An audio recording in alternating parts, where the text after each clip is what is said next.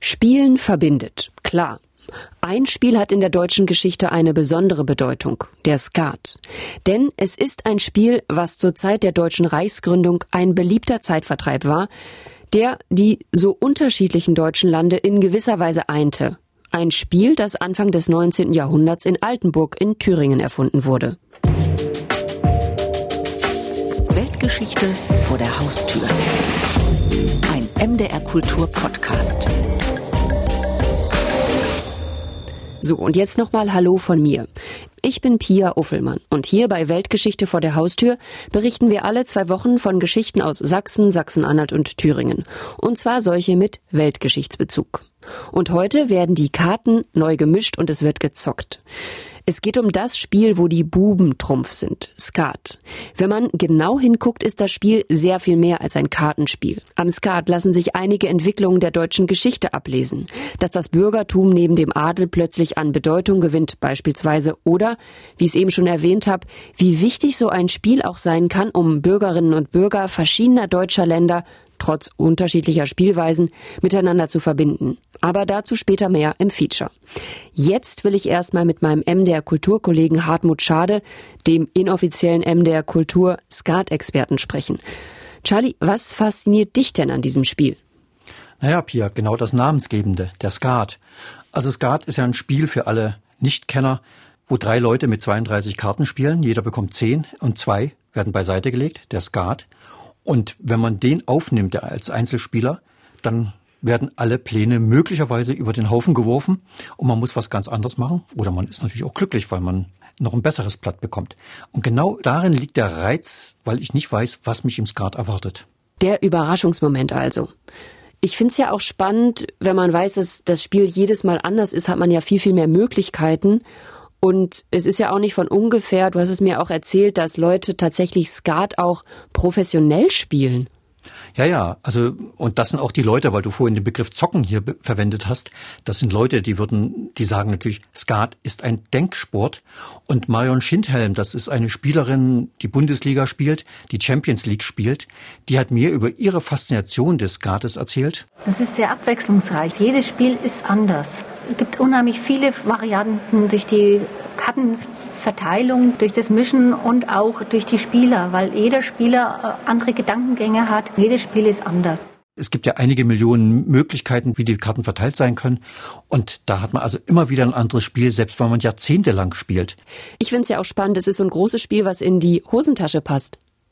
Da hast du recht, Pia. Das ist einfach ein großer Vorteil. Ein Skatspiel ist kleiner als jedes Smartphone, passt in jede Hosentasche und man braucht keinen Strom, man braucht gar nichts. Man braucht nur zwei Leute und kann losspielen. Na wunderbar. Aber zurück zum Skat nach Altenburg. In deinem Feature hören wir jetzt vom umstürzerischen Geist des Skats, wieso ein Skatkongress nötig war und wie zu DDR-Zeiten tausende Menschen zu Skatturnieren strömten, wegen der Aussicht, einen Trabi zu gewinnen. Das Feature wird gesprochen von Conny Wolter. Sie reizen. Ja, ich habe noch nicht ausgepackt. Zelt gibt's nicht nur Solo. Seit wann denn? Das schon immer bei uns. Also dann Aktien. Passe, passe. Skat hat es auf die Opernbühnen geschafft, dank des begeisterten Skatspielers Richard Strauss. Heinz Erhardt besang des Deutschen liebstes Kartenspiel eher auf den Bühnen der Stadthallen. Was wäre das Leben ohne Skat? Es wäre öd und blöd und fad. Wir dreschen Karten, dass es kracht, bis in die Nacht. Heutzutage sind es nicht die Männer allein, die Skat spielen, kloppen oder dreschen. Die reizen und passen, die nicht aus dem Schneider kommen und eine Oma spielen. Frauen sind ebenfalls Skater. Die deutsche Aussprache ist entscheidend, um nicht verwechselt zu werden mit jenen, die auf bunten Brettern durch die Straßen rollen. Sport treiben die Skater trotzdem. Ich bin der Vorsitzende eines Skatsportverbandes meint Hans-Jürgen Humilius, der Vorsitzende des Deutschen Skatverbandes. Setzt aber gleich hinzu, wir versuchen ja das Brauchtum zu pflegen. Insofern haben wir auch die Anerkennung erhalten, indem wir aufgenommen wurden in die Liste des immateriellen Kulturerbes in Deutschland. Das Ziel ist es, dass wir das weltweit noch schaffen. Ein Kartenspiel als Brauchtum und immaterielles Kulturerbe und als Sport. Ziemlich verwirrend. Da ist es beruhigend, dass zumindest eines unstrittig ist. Das Spiel kommt aus Altenburg. Ach, da gehe ich rein. Geh mal ran, ne? Und bring die nach. Ich habe noch was zu. Hempel, Friedrich Ferdinand, herzoglich sächsisch-altenburgischer Hofadvokat, versichert beim damals populären Kartenspiel Solo den Skat erfunden zu haben. Das Spiel ist zu einfach. Ich werde es verbessern, dass es was zu raten gibt. Dem widerspricht ein anderer Hempel, Johann Friedrich Ludwig, Gymnasiallehrer in Altenburg, der 1848 in seiner Geschichte des Skatspiels schreibt Die sonderbare Idee, dass ein Mann sich niedergesetzt und aus heiler Haut das komplizierte Spiel schlankweg erfunden habe, ist in den meisten Veröffentlichungen gedankenlos nachgebetet worden. Dagegen kann nachgewiesen werden, dass der genannte Hofadvokat mit der Erfindung des Skatspiels absolut nichts zu tun hat. Ja, also Entstehung, weil man so ein komplexes Spiel äh, nicht einfach von einem Tag zum anderen erfinden kann, sondern es ist eine Entstehung. Gerd Mattes, Altenburger Spielkartensammler und Skathistoriker, schlägt sich auf die Seite des zweiten Hempel, Johann Friedrich Ludwig. Um 1810 sei der Skat entstanden, erstmals aktenkundig am 4. November 1813. Da schreibt der herzogliche Kanzler Freiherr von der Gabelenz das Wort noch mit C in seine Spielkladde. Und das Interessante ist daran, dass in dieser Kladde nicht nur drinsteht, wie viel der Herr Gabelenz an einem Tag gewonnen und verloren hat, sondern er hat auch die ganzen Spiele aufgezählt, die er gespielt hat. Und da erscheinen eben viele Spiele, die den Skat auch mit beeinflusst haben. Unter anderem Lombre, Tarok, Solo. Und aus diesen Spielen ist der Skat entstanden. Also man hat viele Varianten zusammengenommen und hat ein neues Spiel kreiert. Vom Tarok übernehmen die Altenburger Honoratioren das Reizen, vom Lombre die Dreierrunde und das Beiseitelegen von zwei Karten. Aus dem Italienischen den verballhornten Begriff dafür, aus scartare, ablegen, weglegen, wird Skat. Vom Schafkopf wird das Spielen mit Trümpfen übernommen, allerdings mit einer demokratischen Neuerung. Weder die Könige noch ihre Damen haben beim Skat das Sagen, sondern die Bauern, auch Buben oder Wenzel genannt. Das war die niedrigste Karte und die kriegte eine Bedeutung. Das Bürgertum kriegte wieder eine Bedeutung sozusagen und nicht die Obrigkeit. Der König war einem dann nicht mehr angesagt. Es waren die bürgerlichen Tugenden wieder angesagt. Und manchmal gewinnen sogar die ganz Armen, die Luschen, die Nullen. Beim Nullspiel verlieren selbst die Buben ihre Privilegien, müssen sich einreihen. Beseelt vom umstürzlerischen Geist des Skats dichtet Gymnasiallehrer Johann Friedrich Ludwig Hempel 1848 frei nach Schiller. Skat, du bist die große Kette, die die Spielerwelt umfängt, sie, wie alles um die Wette sich zu deinen Freuden drängt, deinem Zauber weicht die Mauer, die der Kastengeist ersann, Skat spielt Pastor mit dem Bauer, Bürger mit dem Edelmann. Und Bauer, Bürger, Edelmann spielen mit einem deutschen Blatt. Also Eichel statt Kreuz, Blatt statt Pik, Rot statt Herz, Schellen statt Karo. Im nationalen Taumel der antinapoleonischen Kriege sollte ein französischer König keinen Stich machen. Ach, da gehe ich rein. Geh mal ran, ne? Und bring die nach. Wenn den Deutschen schon die großen politischen Revolutionen anno 1830, 1848 misslangen, im Kleinen setzt sich der umstürzlerische Skat rasch durch. Studenten verbreiten ihn an den Universitäten, Bauern spielen ihn in Schenken, Bürger in Abendgesellschaften. Der Hauptreiz des ganzen Spiels liegt eben darin, dass zwei Karten ausgestoßen werden, welche der Spieler nehmen oder liegen lassen kann. Durch diese kann der Spieler sich möglicherweise retten oder auch seine Karte ganz und gar verderben. Begründet 1867 Max Merz in seinem Buch Das Skatspiel den Siegeszug des Altenburger Kartenspiels. Was kam denn rein? Kreuz 10 Dame. Hätte ich beide gar nicht gehabt. Doch bevor man den Skat aufnimmt, muss man sich erstmal in den Besitz desselben bringen, indem man seine Gegner reizt, Eine Eigenheit des Skat, die den Reiz des Spiels ausmacht. 18. 18. 20. 2. 0. Die kryptische Zahlenfolge 18, 20, 2, 3, 4, 7, 30 ist relativ jung. Als der Skat in Altenburg erfunden wird, zählt allein der Wert der Farbe, von Schell zu Eichel aufsteigend. Wenn Advokat Hempel damals ein Rot- oder Herzspiel ansagt, hat er keine Chance, wenn von der Gabelenz Grün oder Blatt spielen will, egal wie viel Trumpfbuben er in seinem Blatt hat. Deswegen haben die Leipziger gesagt, Mensch, wir geben den Farben in Wert und wir geben den Buben eine Aufgabe und dann steht eine Multiplikation. Am Ende kann jeder sein Spiel richtig sauber ausreizen. Die Leipziger sind Studenten, die den Skat zur Rechenaufgabe machen. Und die Aufgabe der Buben ist es, den Wert der Farben zu vervielfachen. Mit einem Spiel zwei bedeutet, ein Spieler hat den Eichelbuben als einzigen Trumpf und multipliziert die zwei mit der Farbe, die er gern spielen möchte mal Shell ergibt 18, mit Herz 20 und mit Grün 22. 18, ja.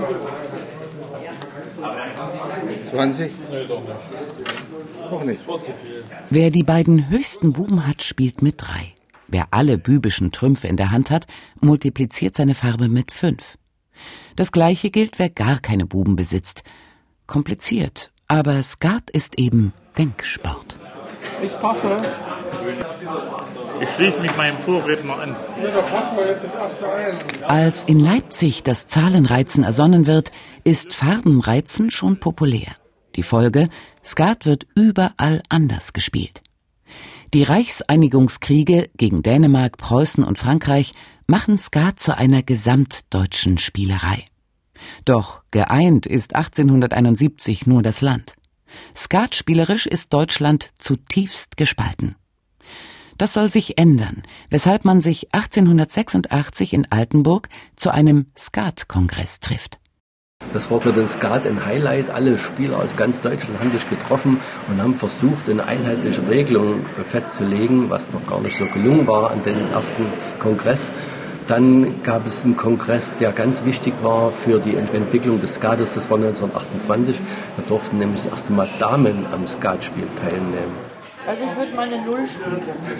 Auf dem Kongress wird auch das große Reizthema Farb- oder Zahlenreizen endgültig in den Skat gedrückt. Die Zahlenreizer setzen sich durch. Dass die Einigung zustande kommt, weil erstmals Frauen teilnehmen, ist unbewiesen, aber nicht unwahrscheinlich. Der Umgang mit Menschen, immer nette Menschen zu treffen und auch kennenzulernen und die, die Geselligkeit. Das Spiel an sich natürlich auch und jeder will gewinnen und jeder möchte immer Erster sein, aber wenn es halt nicht so ist, bin ich nicht traurig. Sagt Michaela Schimschek, Damenreferentin des Deutschen Skatverbandes. Jawohl! Männer spielen durchaus anders. Was wohl ein Grund ist, warum nach fast 100 Jahren Gleichberechtigung am Kartentisch Frauen in den Skatvereinen noch immer eine Minderheit sind meint Marion Schindhelm. Das liegt immer noch am Historischen, dass die Frauen sich teilweise nicht trauen, mit den Männern zu spielen. Und manche Männer halt einfach auch sehr burschikos, sag ich jetzt einfach einmal, manchmal ein bisschen herber auch am Tisch sind. Und das mögen viele Frauen halt nicht.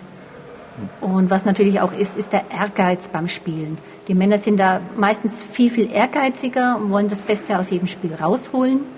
Und die Frauen lieben es ein mehr geselliger und obwohl es auch sehr ehrgeizige Frauen gibt. Also, aber es sind nicht so viele. Marion Schindhelm gehört zu ihnen. Sie spielt mit ihrem Verein Euroskat Teuchtelfingen in der Champions League, ist die Spielleiterin des Skatverbandes und damit für Turniere und Meisterschaften zuständig. Also, wir sind 36 Teilnehmer, also alles Vierertische, wunderbar. Mit der ersten Serie wird auch das Startgeld von 10 Euro mitbezahlt, bitte. Bei den Meisterschaften werden 10 Runden a 48 Spiele gespielt. Es gibt eine Champions League, eine erste und zweite Bundesliga, Regionalmeisterschaften und Pokalspiele. Alles gut und ehrenwert und auch der eine oder andere Euro lässt sich als Gewinner mitnehmen, aber kein Vergleich zu den spektakulären Turnieren in der DDR. In Chemnitz, das damals noch Karl-Marx-Stadt war, spielten schon mal 10.000 Frauen und Männer an einem Wochenende. Skat-Historiker Gerd Mattes erinnert sich an ein Turnier in Altenburg. In Altenburg gab es einen großen Saal, der Goldene Flug hieß der. Der war voll und dazu noch alle Gaststätten in Altenburg. Die waren für den normalen Besucherverkehr gesperrt, weil alle Tische von Skatspielern besetzt waren. Also zum Teil bis zu 3000 Skatspieler waren da hier in der Stadt und haben hier Skat gespielt. Und äh, der Anlass war immer der, man hat einen ganz guten Draht zu Zwickau gehabt, zu den Trabantwerken und der erste Preis war ein Trabant. Und da können Sie sich vorstellen, das war ja eine Mangelware in der DDR. Man musste 15 Jahre auf so ein Auto warten. Und wenn man da zu so einem Turnier kam und die Chance hatte, einen Trabant zu gewinnen und vielleicht auch noch eine Waschmaschine oder einen Kühlschrank, was ja alles, alles Mangelware war, das war natürlich das Highlight schlechthin. Es gibt ein Bild, da ist die Bühne im goldenen Flug, da steht in der Mitte der Trabant und rundherum diese ganzen Konsumgüter, wie man das so nannte. Das war ein Anblick, das hat man ja sonst in den Läden kaum gesehen. Also das war schon irre. Und das hat natürlich auch Leute gezogen, da an so einem Turnier teilzunehmen. Hau mal bei Augen rein, ich brauche noch was. Komm mal auf jetzt. Komm, hau. Das kann schlechter gehen. Ah. Schlecht geschmiert. Ja, ich hab zwei Asse zu zwei. Der hau gar keins rein. Wer zweifelt, dass Skat Sport ist, den belehren solche Turniere eines Besseren. Ungefähr zwei Minuten dauert ein Spiel bei den Profis, macht bei zehn Runden zu 48 Spielen an die 1000 Minuten oder 16 Stunden Spielzeit an einem Wochenende. Das braucht Kondition und Konzentration, meint Skatpräsident Hans-Jürgen Humilius. Unser Anspruch ist tatsächlich, dass wir äh, sportliche Wettbewerbe organisieren, wo sich diejenigen, die die höchste Konzentrationskraft haben, diejenigen, die die wenigsten Fehler machen, durchsetzen. Als Denksportler wie Schachspieler sehen sich die Skater. Der Glücksmoment der Kartenverteilung verliert sich bei 480 Spielen eines Meisterschaftsturniers. Seit 1978 wird auch um die Titel eines Skat-Weltmeisters und einer Weltmeisterin gespielt. Skat ist Weltsport geworden und dabei doch typisch deutsch geblieben. Skat ist ein Spiel, was vorrangig in Deutschland und die Geburtsstätte ist ja nun auch Altenburg gespielt wurde. Und es sind ja ganz, ganz viele Menschen aus Deutschland ausgewandert und die haben im Grunde genommen das Skatspiel als ein beliebtes Spiel mitgenommen und haben Vereine gegründet. Ich weiß zum Beispiel in den USA, es gibt einen großen Skatverein in Seattle, es gibt in Miami Skatvereine oder in Südafrika, Bahamas und dergleichen mehr gibt es also ausgewanderte Deutsche, die natürlich dann auch Einheimische mit begeistern konnten. Aber vorrangig sind es Deutsche, die das Skatspiel in die Welt getragen haben. Weltkulturerbe ist der in Altenburg entwickelte Skat nicht. Noch nicht. Dafür hat man hier alles, was zum Skatspiel nötig ist. Eine Kartenfabrik, einen Skatbrunnen, in dem man seine Karten sogar taufen lassen kann, den Sitz des Skatgerichts und des Skatverbandes. Und eine Schule, in der Skat unterrichtet wird. Damit auch in 200 Jahren noch gereizt wird. Passe. Ging aber auch nichts. 18 habe ich. Krank. Weltgeschichte vor der Haustür. Ein MDR Kultur Podcast. Das war das Feature von Hartmut Schade zur Geburt des Skats in Altenburg. Charlie, jetzt musst du mir aber doch noch erklären, wie der Skatunterricht in der Schule aussieht. Ist das nur so eine AG oder kann man auch Abitur machen? Also Abiturfach ist es selbst in Altenburg nicht. Es ist eine Skat AG. Sowas gibt es auch in anderen Schulen in Deutschland. Und da kann man eben Skat lernen. Alles klar. Ich fand schon noch interessant, dass es einerseits adlige, hochrangige Personen waren, die den Skat erfunden, aber andererseits damit bezweckt werden wollte, dass das Bürgertum eigentlich auftritt, also die, die nicht adelig sind, das passt doch nicht zusammen. Das ist eine ganz spannende Frage, Pia. Ob und was Sie sich dabei gedacht haben. Es gibt keine Aufzeichnungen, wir sind also auf Mutmaßungen, Spekulationen angewiesen. Vielleicht war es ja einfach nur ein Spaß und Sie wollten sich abgrenzen vom Schafkopf und haben deshalb die Buben genommen. Feministisch gestimmt waren Sie bestimmt nicht, sonst hätten Sie die Damen genommen als Trumpf. Das ist ja dann beim Doppelkopf passiert, da sind ja die Damen Trumpf. Ja, deswegen spielst du Doppelkopf, das ist mir schon klar. Ja, das, ich glaube ich eigentlich nicht deswegen, sondern familiär bedingt ist das. Doppelkopf. Habe ich als Kind gelernt und das kann ich. Skat wurde nicht gespielt. Okay, ich habe gerade gelernt. Aber weg davon. Eventuell haben sie sich natürlich auch was dabei gedacht. Es war ja die Zeit nach der Französischen Revolution, wo der König ein Kopf kürzer gemacht wurde. Es war die Zeit der Befreiungskriege mit ihrem nationalen Taumel und auch der Sehnsucht nach einem gemeinsamen Vaterland, einem deutschen Nationalstaat. Und da waren die Fürsten einfach im Weg, die Könige. Und vielleicht hat man deswegen die Bauern, die Buben einfach als höchste Trumpfkarte gewählt. Aber alles Spekulation. Aber finde ich schon auch spannend zu spekulieren, dass so ein, man könnte sagen, einfaches Kartenspiel so eine große gesellschaftliche Aussage irgendwie haben könnte. Ne? Ja. Die weiteren Folgen vom MDR Kultur Podcast Weltgeschichte vor der Haustür können Sie natürlich auch nachhören auf mdrkultur.de in der ARD Audiothek und überall, wo es Podcasts gibt. Dort ist dann auch in zwei Wochen die nächste Podcast Folge zu hören, wo es vornehm wird. Es geht nämlich auf das Schloss Friedenstein. Dort befindet sich das älteste Barocktheater der Welt mit noch existierender und funktionierender Bühnenmaschinerie. Und wenn Sie möchten, schreiben Sie uns natürlich gerne an weltgeschichte.mdr.de. Mir und Hartmut bleibt noch zu sagen, schön, dass Sie bei dieser Folge Weltgeschichte vor der Haustür dabei waren und bis in zwei Wochen. Tschüss. Tschüss.